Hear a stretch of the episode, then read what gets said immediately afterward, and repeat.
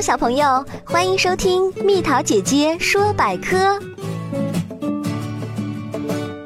为什么将事情没办好称之为砸锅？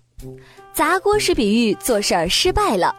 话说，在清末明初，北方的京剧曾同山西梆子、直隶梆子，也就是今天的河北梆子，而剧目、表演等又仍保持原状，不相混合，人们称之两下锅。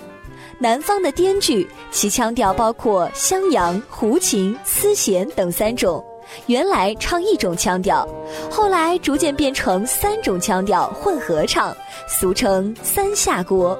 锅已成了戏的代名词，在旧时，人们常用砸饭碗比喻失业，而就把戏演得不好、演不下去称为砸锅了。再后来，人们更是把事情办坏了、办不下去了，成为砸锅。宝贝儿，如果你喜欢蜜桃姐姐，想和我做朋友，就关注我的微信公众号吧，名字是宝贝晚安。